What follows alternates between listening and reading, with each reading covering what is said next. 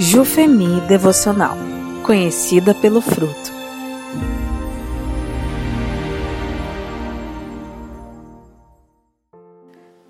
Dia 8 Ciúme e inveja Arrancando as ervas daninhas, por Débora Von Millen.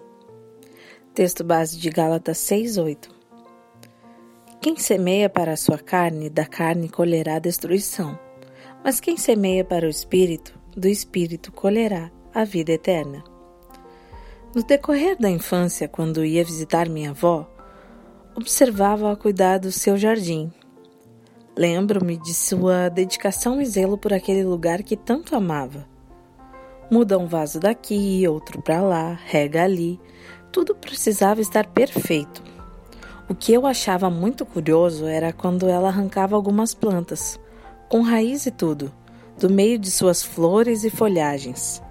Na época não entendi o porquê daquela atitude. Só anos mais tarde fui perceber que aquelas plantinhas arrancadas eram ervas daninhas, e tirá-las do meio do seu jardim era o segredo para mantê-lo belo. As ervas daninhas, que sutilmente roubam os minerais do solo, impedindo o desenvolvimento ou até mesmo a sobrevivência das plantas, são semelhantes ao pecado, que tem a capacidade de destruir o nosso jardim da fé. Como temos visto ao longo desta semana, a lista apresentada pelo apóstolo Paulo em Gálatas 5, 19 a 21 é extensa. Dentre as muitas obras da carne danosas ao nosso jardim da fé, quero refletir contigo sobre duas, que, embora sutis ou até mesmo aparentemente inofensivas, compõem a lista dos pecados odiosos. São elas: a inveja e o ciúme. Gálatas 5, 20 e 21. Embora estes pecados estejam listados separadamente, não dá para negar que um complementa o outro. O ciúme, zelos, tem tanto lado positivo quanto negativo. O positivo está relacionado ao cuidado, à preservação de quem se ama. Na tradução grega do Antigo Testamento, a palavra zelos descreve os ciúmes, isto é, o zelo de Deus por sua noiva, o povo de Israel. Já o lado negativo é o sentimento de intolerância com os concorrentes. O ciúme torna-se pecaminoso a partir do momento que deixamos que a intolerância contra os nossos possíveis concorrentes fale mais alto. Sabe aquele sentimento desconfortável que podemos ter quando outra pessoa está em nossa frente, seja na carreira ou status social, e começamos a nos incomodar com isso, simplesmente pelo fato de ela ter conquistado coisas que talvez nós não? Perceba a sutileza. É aí que há espaço para inveja. Já a inveja, foto-nos, é sempre negativa.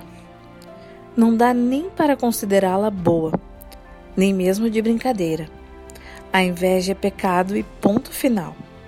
Só sentimos inveja das pessoas com quem nos identificamos e que tenham conquistado coisas que consideramos importantes, seja uma promoção no trabalho, um bem material ou experiência de vida. Se observarmos bem, quando somos invadidas por esse sentimento, o desconforto não é pelo fato de a outra pessoa ter conquistado o que não temos, mas por ela ter nos superado. Isso me fez lembrar a história de Saul que teve profundo ciúme e inveja contra Davi. Seu sentimento era tão profundo que queria matá-lo.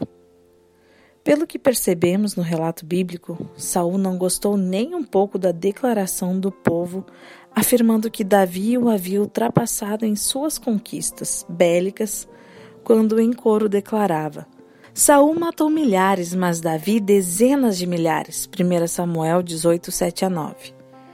Infelizmente, a natureza humana é inclinada a gerar fruto podre e venenoso, mesmo.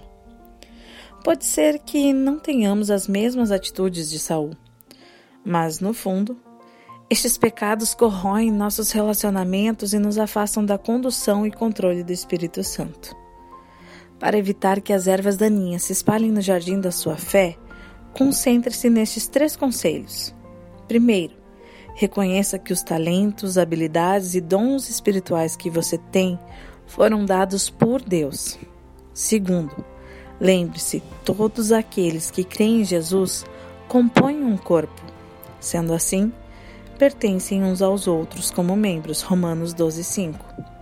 Terceiro, concentre-se nos propósitos que Deus tem para a sua vida, evitando desperdiçar energias emocionais, ocupando-se com o que é do outro. Não ignore a inveja e o ciúme.